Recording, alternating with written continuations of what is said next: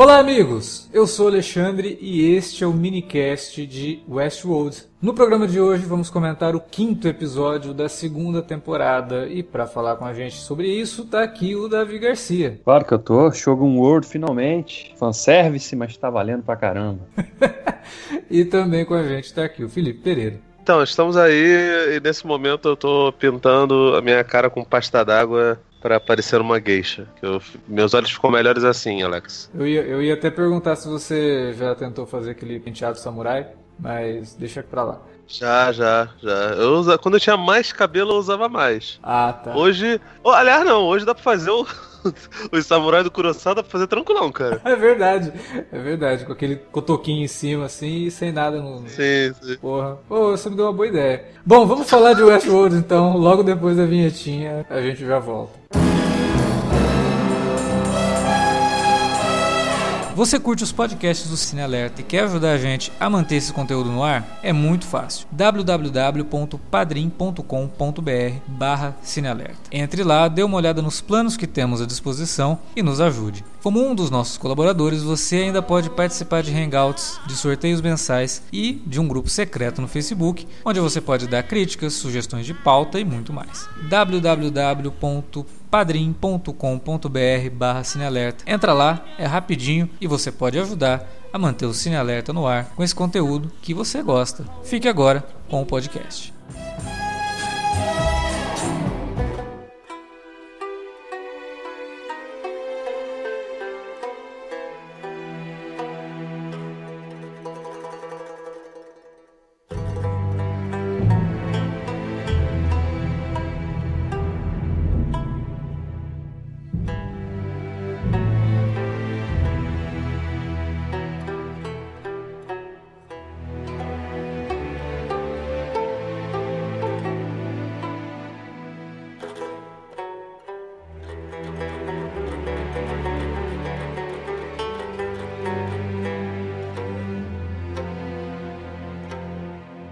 Bom, tá sendo prometido desde o final da primeira temporada esse tal de Shogun World, né? A gente queria ver isso logo, demorou um pouquinho e finalmente está aqui o episódio praticamente centrado no Shogun World e, e, até corajoso pra caramba, que a gente sabe que o público americano não gosta de ler legenda e o episódio quase todo falado em japonês, né? É bem, bem ousado fazer isso na, na, na TV norte-americana. E queria saber do Davi. Davi que, pelo visto, estava mal empolgado com o negócio, já começou falando de fanservice. E aí, superou as expectativas que você tinha pro Shogun World, Davi? Cara, sim, pô, não foi só o Shogun, porque na verdade o primeiro, o final da primeira temporada ela deixou a promessa de a gente ver um Samurai World, né? Porque a gente viu ali aqueles os hosts que eram samurais, né? A gente viu não só os, os samurais, como a gente viu ninja também, cara. Olha, não, não tem como errar, né? Não tem como errar. A gente ganhou, a gente ganhou bônus ainda por cima, cara. Porra, aí, e, e, o que eu achei mais fantástico é que os caras realmente, a, a sacada deles de de fazer uma. de replicarem o, o, aquele universo do, do, do Westworld lá, do, do parque Westworld, né? Com a cidadezinha ali que a gente vê toda a ação na primeira temporada. Eles fazem essa, essa réplica nessa versão japonesa. É muito, achei uma bela da sacada. Quando, quando eles começam a entrar na cidade surge o personagem do Hiroyuki Sanada, né? Pô, uhum. puta ator, né? Já, japonês aí, já famoso de. Já tinha feito participação em Lost, né? Já fez o último Samurai também, aquele filme com Tom Cruise. Precisa falar muito desse cara que ele é já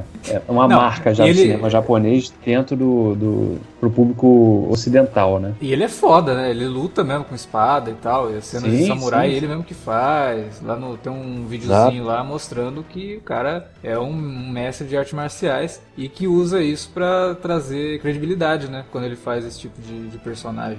Pois é, não, ele até o, até o Santoro pegou umas aulinhas com ele lá, né? Futurette aí que a HBO liberou sobre os bastidores desse episódio. Aí tem lá o Santoro falando que pegou umas aulinhas com ele lá de manejo de, de espada. É bem legal, cara.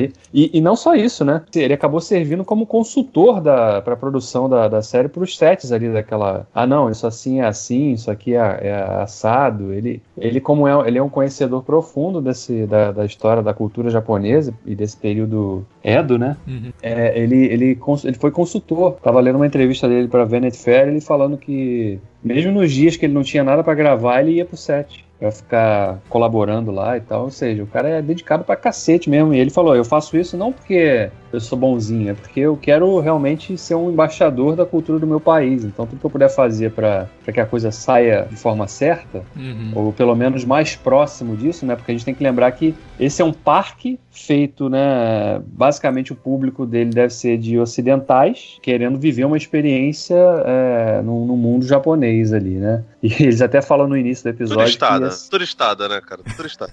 ah, não, e a sacada genial é que, pô, você. Se você vai num desses parques é, temáticos hoje, da Disney, Universal, você tem várias áreas distintas dentro do parque, realmente, né? E, e, faz todo sentido dentro do, do, do, mundo desse Westworld, né? Que a gente conheceu tanto a, aquele mundo da fronteira, da, da né? do, do período pós ali civilização chegando, né, os conflitos armados com, com, indígenas nos Estados Unidos e tal. E a gente viu um pedacinho também daquele mundo no, da, da Índia, né, no segundo episódio ali, o, o Raj, né. Uhum. E agora a gente mergulha nesse que foi uma das grandes promessas deixadas pela primeira temporada. E eu achei a sacada de realmente de replicar não só o, a história, é, pelo menos o, o miolo dela, né. É, achei fantástico aquilo, porque permitiu que a gente, através dos olhos desses personagens que a gente já conhece, principalmente da Mive, claro, a gente, a gente vê o impacto dessas conexões que os roteiristas do parque escreveram, né, criaram para esses personagens e como essas conexões, ainda que programadas, elas realmente faziam diferença, elas impactavam esses personagens.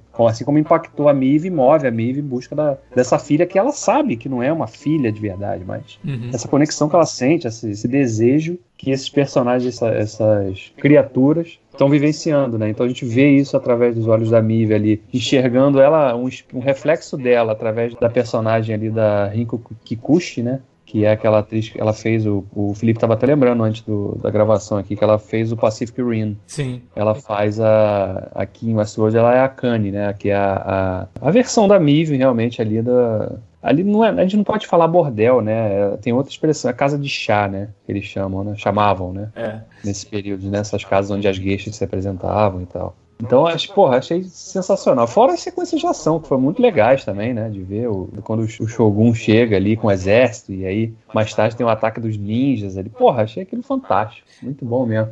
Foi, foi um, um, belo respiro, né? Porque ele não é um episódio que trata muito da trama central envolvendo o parque, o que está acontecendo e aquela coisa toda, mas ele oferece algo e ele oferece isso muito bem. Eu acho que ele consegue fazer, assim como a primeira temporada faz várias homenagens e referências ao western, né? Que é uma, uma oportunidade ali do pessoal brincar com os elementos de western. Ele faz uma, ele, ele traz uma oportunidade para a gente ver um pouco das referências do cinema oriental, né?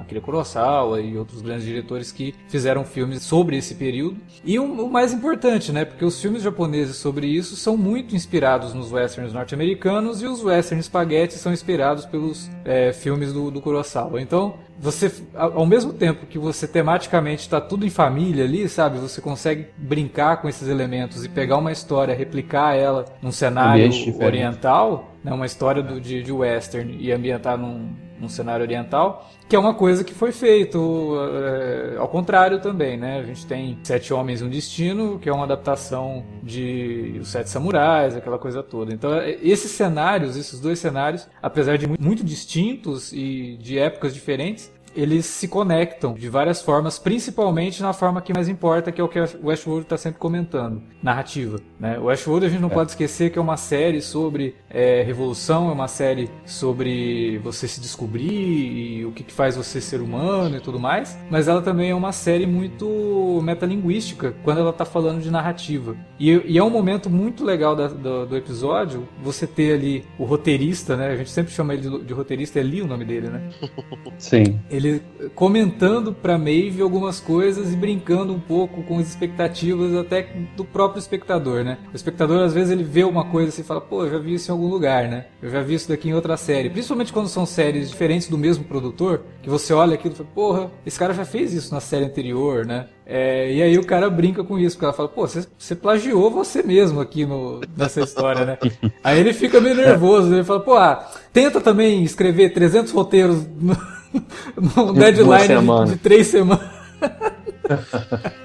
então... É, e esse é o, é o, tipo de nível de exposição que você consegue perdoar, porque ele faz sentido, ele tem contexto. Claro, né? ele tem contexto. Ele, ele, não é uma coisa, não é um personagem gratuito contando o que, que está acontecendo. Não, ele é o roteirista e alguém está indagando. Porra, mas peraí, cara. Você é o responsável por isso aqui, você não podia ser mais criativo? Uhum. E aí ah, faz tá. sentido tá... esse cara se defender, né? Até porque ele, esse personagem, nesse momento da série, ele é o alívio cômico. É, né? Ele é. Ele é um alívio cômico. E ele é um belo alívio cômico, né? Ele foi se revelando bastante ao longo da, da, da, série e na segunda temporada eu acho que ele tá bem melhor do que ele estava na primeira, principalmente com a interação dele com a Maeve. Né? Tá rendendo Sim. momentos bem interessantes. A Maeve tem um momento lá que ela fala, ah, você não é tão inútil assim e tal.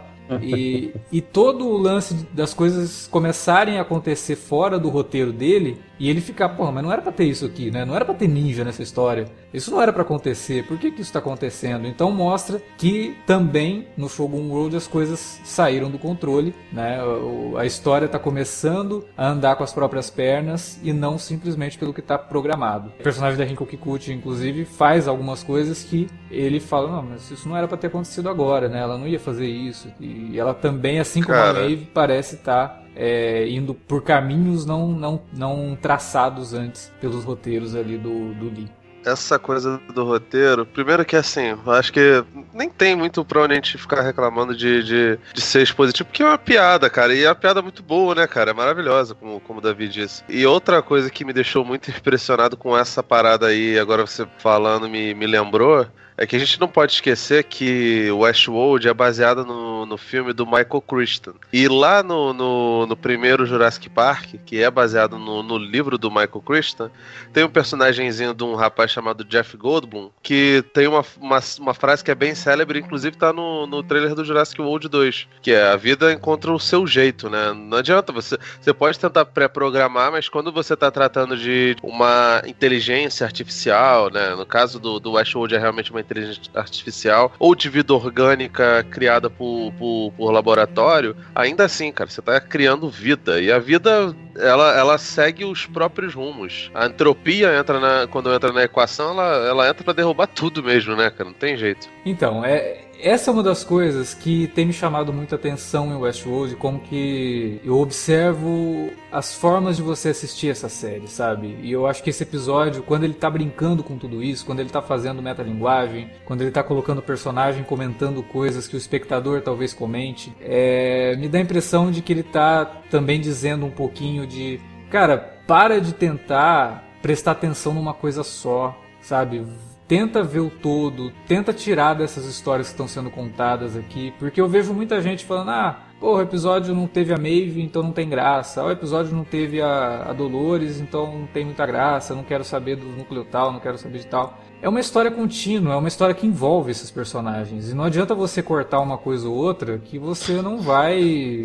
Não é uma novela, né, cara? Que tem que pois ter todo mundo é, o tempo todo. Eu, eu fico meio, meio incomodado com isso, porque me dá a impressão daquele pessoal que pega o livro para ver. Se o livro não tem figura, ele não lê. Né? Então me, me dá um pouco dessa impressão de que se perde muito do que o Westworld está comentando quando você fica prestando atenção num ponto só. E é uma série que, como ela trata de narrativas e ela trata de repetições, ela consegue fazer isso visualmente muito bem e consegue ligar isso tematicamente com o que a gente está vendo no andar da, da, da, da, trama, sabe? Então, desde o começo, Westworld mostra muitas repetições. A gente está vendo repetições. É, a primeira temporada toda tem isso, começo de episódio sempre o mesmo, e a gente, pô, o que está acontecendo e tal. E aqui, quando você vê algo repetido e você vê o personagem dizendo que aquilo é proposital, mas começando a perceber que a repetição que ele já tinha programado está saindo dos trilhos, está caminhando com as próprias pernas,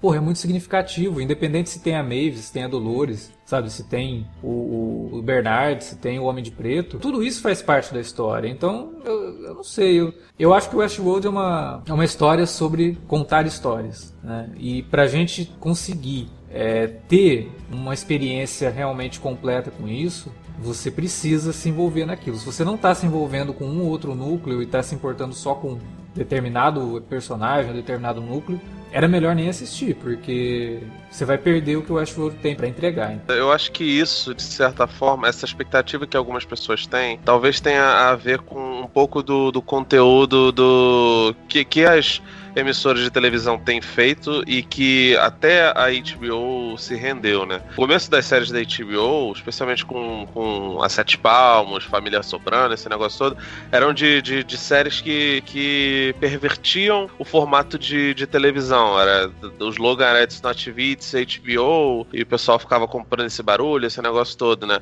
Com o tempo, mesmo dentro desse formato com temporadas mais curtas, de 12, 13 episódios e episódios sem espaço para comercial, esse negócio todo, ainda assim tiveram algumas séries que pasteurizaram a coisa e que eram séries multinucleares. A primeira delas talvez tenha sido, pelo menos assim, que vem, me vem na memória que era desse jeito e eu infelizmente via, era o True Blood. E recentemente Game of Thrones, né, cara? Que o, o Família Soprano tinha um pouco disso, mas era, era bem mais, mais comedido. Você não tinha aquela obrigação de aparecer em todos os personagens em todos os episódios, sabe? E quando acontecia isso em True Blood e, e Game of Thrones, o pessoal reclama muito. Ah, não apareceu o personagemzinho tal. Ah, meu personagem personagemzinho morreu, tô puto, tá ligado? É, essa, esse tipo de reclamação, ele até faz sentido com, com Game of Thrones e com True Blood com Westworld de fato não faz, cara. Eu não sei se também isso é um pouco de problema da própria HBO, que, que mal acostumou o público. Agora, as pessoas deviam entender que é uma coisa meio básica, né, cara? Que, porra, se você tá, tá, tá contando uma, uma história, você não precisa é, mostrar todo mundo só porque as outras histórias parecidas com as suas fazem isso, né? Sim, e, e você perde, como eu falei, você perde o que o Westworld tá trazendo. Eu prefiro prestar atenção atenção nesses comentários, sabe? Nessa, nessa coisa não só metalinguística, mas também mais filosófica. O último episódio, por exemplo, a gente, porra, tava discutindo aqui é, a vida, né? É, então, o Westworld tem tanta coisa pra gente se apegar e debruçar e estudar, sabe? E aí você fica prestando atenção só, ah, não, só quero assistir quando tem a Maeve, só quero assistir quando tem a, a Dolores. A Dolores, nesse episódio, por exemplo, ela serviu um pouco para quebrar o ritmo do episódio. Eu nem, nem curti muito o que ela tava toda vez que ela aparecia, só que ela trouxe coisas pra trama. Ela desenvolveu com algo que a gente vê e fala, porra, pra onde que ela tá indo aqui? Né? Ela está se tornando uma ditadora, né? que não aceita o, a forma como as outras pessoas pensam e acha que é melhor reprogramá-las, né? para que, é, que essas pessoas sigam ela, que é o que ela faz com o Ted. É, ela está se tornando uma personagem muito perigosa, que é o medo que o Arnold tinha lá no começo, que ele fala para ela, "Estou observando você e estou ficando com medo do que você pode se tornar se você adquirir consciência. Então tudo isso são peças que você precisa prestar atenção em tudo que está acontecendo, senão o quebra-cabeça que você vai montar é um quebra-cabeça todo zoado, né? Faltando um monte de pecinha que a imagem que forma ali é uma imagem meio esdrúxula. Por isso que a gente, quando vem aqui comentar, a gente não fica é, fazendo resumo do episódio, né? A gente gosta de comentar mais o que está sendo dito do que o que está sendo contado ali. Tá, tá, pô, isso daí tá na minha cara. Eu vou ficar, sei lá, resumindo coisa que quem está ouvindo isso aqui já assistiu o episódio, né?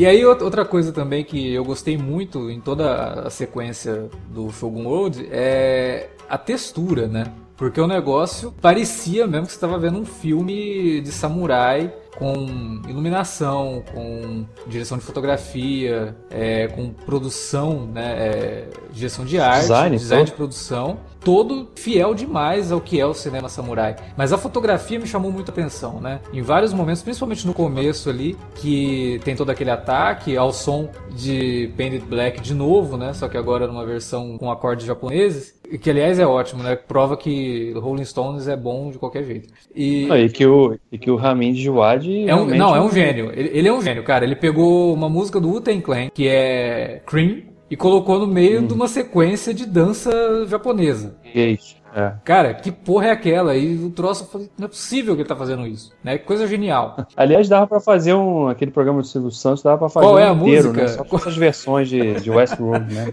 Tinha que ter o Pablo, né? Qual é a música? Aí era o Pablo. E a fotografia, né, desaturada. Me lembrou até a fotografia do Lady No Blood, principalmente da última remasterização que teve, que foi até meio polêmica, porque mexeram nas cores do filme, mas o que o Westworld faz é muito parecido. Trouxe uma sensação legal, assim, de estar tá vendo um episódio que, por mais que ele seja um pouco isolado da trama principal, ele consegue acrescentar muito ao, ao universo de Westworld, né? Isso também é importante, porque a gente tem que prestar atenção em tudo isso e prestar atenção também no que, que a série faz para aumentar né, esse universo, porque ela não vai ficar na segunda temporada, ela vai ter terceira. Então você dá pequenas coisas ali na, na segunda para na terceira talvez aumentar ainda mais isso, né? Então é isso que esse episódio faz também, é acrescentar um pouco a mitologia da série. Né? A gente não vai falar do, do, elefante na sala não, cara? Qual é o elefante na sala? No, no o elefante na sala foi do outro episódio que foi lá no Raj. Agora não teve elefante. o, o, lance que você falou mais cedo, não sei se é isso que o Felipe vai falar do, dessa, da, da, da nova descoberta da Mive aí, que pode. Ela, a gente já, já tinha visto que ela era meio Yoda, né? No, no episódio passado, né? Ela... meio Yoda. Abaixe suas é, armas ela... e deixe-nos ir aqui. É, opa, É o meu Ben Kenobi, cara. É, esses não são os droids é. que você está procurando. Aqui nesse episódio ela, ela descobre realmente que ela tem esse, esse, essa capacidade, né? De não só. Ela não precisa nem falar mais, né? Porque em vários momentos eles calam a boca dela, né? Pra ela não dar o, o comando, né? E aí ela, de repente, ela percebe que ela não precisa falar nada, né? Ela só basta pensar no negócio que consegue comandar o, os outros ali.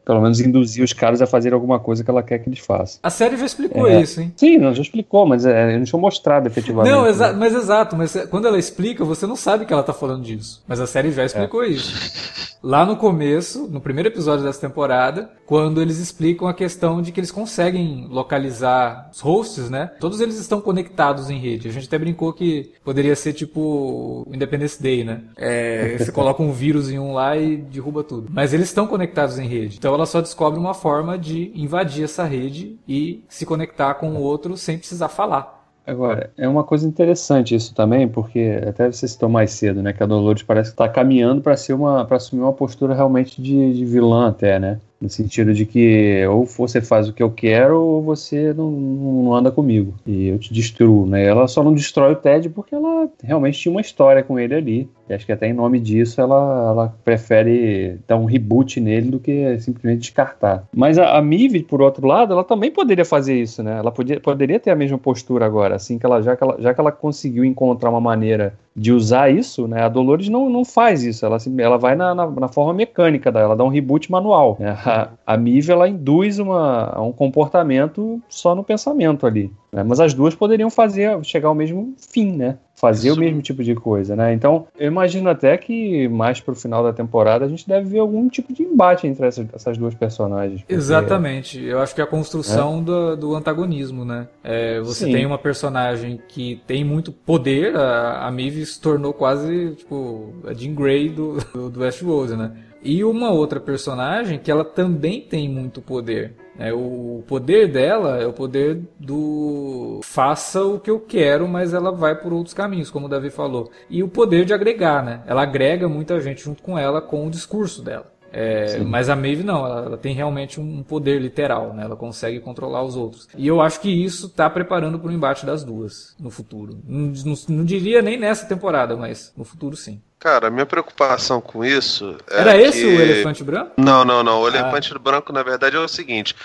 a gente tem cenas nesse Shogun Old, hum. é uma série do Christopher Nolan e não tem quem o Watanabe. Ainda, né? Calma, pode Al, ser. Alguma não, o... coisa. Eu acho que eles estão brigados. Porque, não, pô, é... era pra ser. O certo era o Ken Watanabe aparecer com a porra de uma espada gigante, cortando um, um Godzilla no meio. O Ken Watanabe estava se recuperando de um, de um câncer, né? Então a gente tem que levar isso em conta também. Ah, te, pô, tá bom. O Watanabe é amigo do Christopher Nolan. Quem faz a série é o Jonathan, né? O Jonathan é só colega dele. Mas assim, o meu medo, cara, na real, é que assim, a gente já viu algo um pouco parecido com isso. O Alex até nem acha tanto quanto eu, mas eu não gostei da forma como a Marvel tratou o personagem do Killmonger, porque entra naquela, naquela paradinha de, de vilanizar a pessoa dentro do filme que tem um pensamento revolucionário, sabe? E aí não precisa nem ser só revolucionário de, de, de esquerda, é, como uma, uma coisa deplorável e não precisa ser desse jeito, sabe? É, o meu medo é a, a Dolores evoluir para isso, para ela virar um fantochinho stalinista meio, meio escroto. E, cara, eu já, já, eu já vi isso tantas vezes, eu prefiro não ver de novo, saca? Eu acho que, na verdade, a, a grande sacada desses caras nessa temporada com, com esses personagens é, é brincar um pouco também com a subversão do que a gente espera deles. Né? Porque na primeira temporada a Dolores era majoritariamente a donzela, né? Aquela que precisava ser salva. E agora não, ela, ela, ela assume um lado extremamente oposto àquele. Né? É ela que vai, entre aspas, salvar os outros. Né? E se o cara não quiser ser salvo, ela obriga ele a ser salvo também. Como é o caso do Ted, né? Porque terceiro episódio, quando ela manda o Ted executar os confederados lá, e o Ted reluta, né? A gente tinha até comentado isso, né? Porque ela, tava, ela fica observando quando o Ted reluta e, e acaba liberando os caras. Inclusive, é o personagem que o Lawrence acaba matando no, no quarto episódio, né? Uhum. Quando o Homem de Preto acaba ajudando ele também. Então, são esse, eu acho que eles estão brincando muito com isso também. Essa, essa alteração do que a gente entendia desses personagens. Né? Eles estão se transformando, se descobrindo, é, assumindo personalidade própria também. Né? E, e, em função disso, acho que eles estão brincando mais com o espectador também de achar, pô, mas a mocinha não é mais tão mocinha assim, então ela vai ser a vilã dessa história mesmo, porque quando se falava da, da figura do, do Wyatt, né? Na, uhum. na, primeira temporada, você falava falava-se dele como um vilão. Sim. E aí depois se revela que o Wyatt era a Dolores, numa outra, num outro momento do, do, do parque ali. E aí agora ela realmente abraça esse lado dela, né? De realmente fazer as coisas do jeito que ela acha que tem que ser feita. Não tem espaço para opinião aqui. Né? Então, o, o, bonzinho não sobrevive no meu mundo. Basicamente, é o recado que ela dá no final quando ela faz aquele reboot forçado no Ted. Né? E aí, agora, que é uma outra coisa interessante que eu tô curioso também, é ver que, vai, que Ted vai sair disso aí. Né? Porque é um personagem que a gente até comentou, eu até comentei, né? Que ao longo da primeira temporada ele é muito uma camada só. Né? Ele é só aquele cara, o apaixonado, o mocinho ali que acabava sempre morrendo. Uhum. E aí, na segunda temporada, a gente vai vendo coisas um pouco diferentes dele. É, e agora, provavelmente vai ser um personagem absolutamente alterado, né? Sei lá, de repente até um, um pistoleiro sanguinário mesmo agora. É, eu não sei. É, sobre essa questão do Dolores aí, eu acho que o mais fácil, o mais confortável, talvez, para os roteiristas, sejam fazer isso que o, que o Felipe tem medo, né? Mas de qualquer forma, eu gostaria de ver toda essa jornada da Dolores como algo referente a ela ser fruto do meio dela. Ela é fruto dos abusos que ela sofreu. Dificilmente sai algo bom disso. É, por mais que ela tenha ideias revolucionárias e tudo mais, é, ela sofreu muito e o sofrimento dela dificilmente ela vai transformar em algo utópico de dizer que ah não agora todo mundo será tratado de forma igual e não sei o que e tal. Não, eu vou é, pegar o chicote do meu torturador e bater nele, né? Eu vou me voltar contra ele. Se o julgamento será de ela se tornar vilã ou não, eu acho que caberia ao espectador e não à série. E eu espero que o Westworld faça isso. Mesmo que ela é, perca. Eu acho complicado, cara, porque assim, tanto essa descrição que você tá fazendo, quanto a descrição que o, que o Davi fez, pessoas que estão presentes na Dolores, né? Ambos, tanto de dela pegar a chibata e, e revidar quanto do lance dela ter sido a, a mocinha, a pessoa frágil que agora virou o jogo, são dois clichês desse tipo de, de personagem, sabe? Do, do ditador inesperado que vem e acaba se tornando vilão e ele, corrompido pelo, pela, pelo poder, pelo desejo de poder, ele tem que ser abatido porque senão os heróis não conseguiram viver, as pessoas não conseguiram viver e a paz não vai, não vai voltar a reinar, sabe? E para mim isso Óbvio que, tipo, durante o tempo Hollywood elegeu alguns inimigos, né? Durante o tempo foram os nazistas. Depois a Golan Globus fez o favor de, de, de esculachar geral e, e, colocar os árabes como os inimigos da, da do mundo inteiro, sabe? E, e, assim, a gente já tá acostumado a ver coisas desse jeito. Então é, é complicado, tá ligado? É, eu tenho muito receio disso acontecer. E as duas descrições que vocês deram, e até a possibilidade de futuro meio que mostram que se a coisa continuar andando por esse lado, vai, vai rolar isso. Eu prefiro até que ela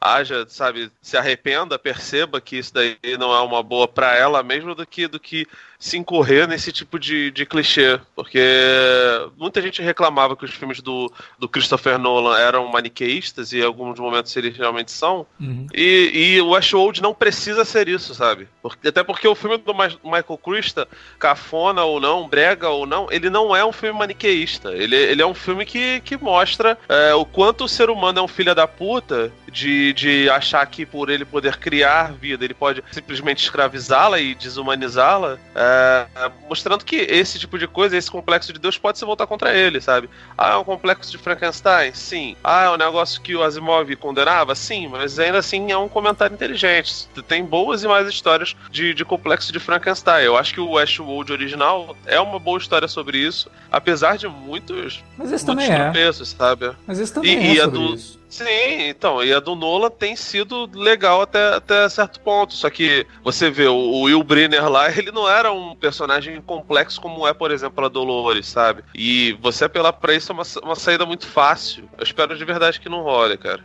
Mas vamos ver.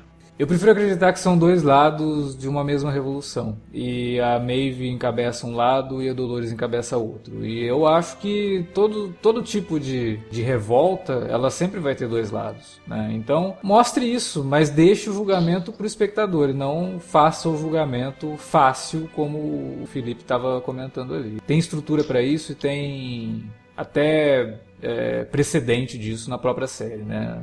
Dela não fazer o juízo desses personagens, deixar para que o espectador faça. Uma última coisa que eu acho que aí já faz parte da trama geral mesmo é um pequeno flash forward que tem ali da trama envolvendo o Bernard no futuro, entre aspas, né? É, dos personagens que foram encontrados no, no, mar, né, naquele mar criado ali pelo Ford, com a memória apagada, é, sendo que um deles é o Ted. E aí fica a pergunta: o que diabo está acontecendo? O que, que, fez isso? Se a memória está apagada mesmo ou ela foi transferida para outro lugar?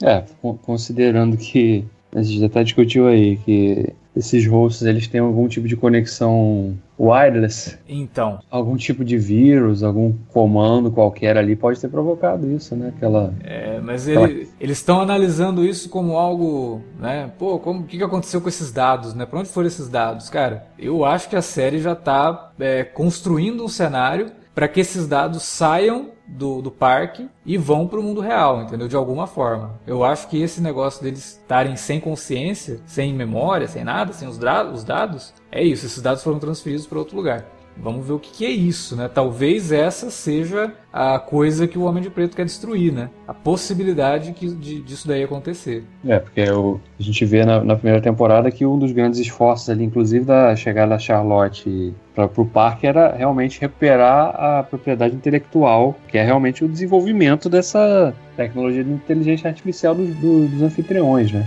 Ou que a gente acha que é só isso, pode ser outra coisa também, né? Que ainda não revelaram. É porque aí Mas... leva de novo para aquela coisa do ser humano transferir a consciência dele para uma máquina. Continua Sim. sendo a mesma pessoa, porque a partir do momento que você faz uma cópia de você, aquela cópia não é você. Né? Ela pode ter suas memórias, pode ter sua vivência, mas quando você morrer, é você que morreu. Se você acredita em alma e essa coisa toda, meu, tua alma não vai se transferir para uma máquina. A máquina vai continuar por você, mas você acabou. A máquina não. A máquina, se ela se transferir para outro lugar, é a consciência dela. É, a sua, sua parte lógica continua, mas né, aí falta a conexão com, é. o resto, né? Quem você é de fato, a sua identidade real, né? Não se define só pelas suas memórias. É, exatamente. Então eu acho que teremos aí no futuro alguma coisa nesse sentido aí, até para poder né, expandir a história para fora do parque, que é uma coisa que a gente tinha comentado já nessa temporada, né? Que no futuro da série, aí, terceira, quarta temporada, é, deve sair para outros lugares aí, ou para os outros parques em volta, mas com certeza o Westworld vai ficar só o nome mesmo da série, e isso vai se expandir para outros caminhos caminhos aí. É... A gente até levantado aquela bola, né? Da trama do Future World ganhar também um tipo de adaptação na série, né? Sim. Porque sim. No, no, Future World tem toda aquela questão do, do. Aí eu tô falando do filme, né? Pra quem não ouviu os, os casts anteriores. Tem um filme também, além do filme de 73, tem um filme que foi feito depois que é mais fraco ah, o mote central do Future World gira em torno justamente disso, né? De, da consciência de, de algumas pessoas que foram acabaram sendo transferidas para os corpos desses anfitriões e aí eles acabam assumindo,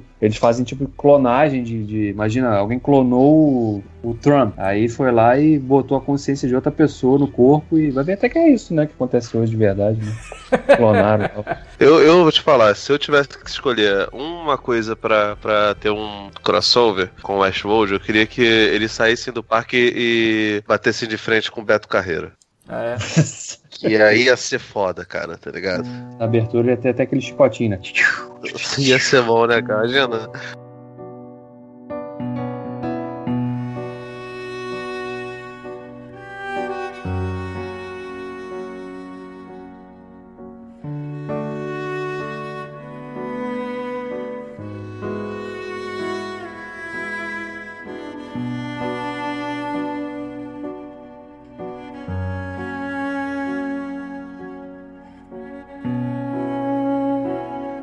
Era isso que a gente tinha para falar sobre o Westworld essa semana. A gente espera que vocês tenham curtido o podcast e que vocês tenham curtido o episódio. Então fala pra gente aí na área de comentários o que você tá achando de tudo isso ou manda um e-mail para alertavermelho@cinealerta.com.br. Lembrando também, fale com a gente nas redes sociais, facebook.com/cinealerta ou cinealerta no Twitter. Utilize as redes para falar com a gente e divulgar o conteúdo aqui do Cine Alerta, claro. Semana que vem tem mais minicast de Westworld, tem minicast de Handmaid's Tale e também alerta de spoiler de Han Solo, uma história Star Wars, filme que estreou essa semana e que a gente vai comentar na quinta-feira. Então não perca o nosso alerta de spoiler, mas assista o filme, senão você vai tomar spoiler, né? Então é isso, até semana que vem. Valeu, galera.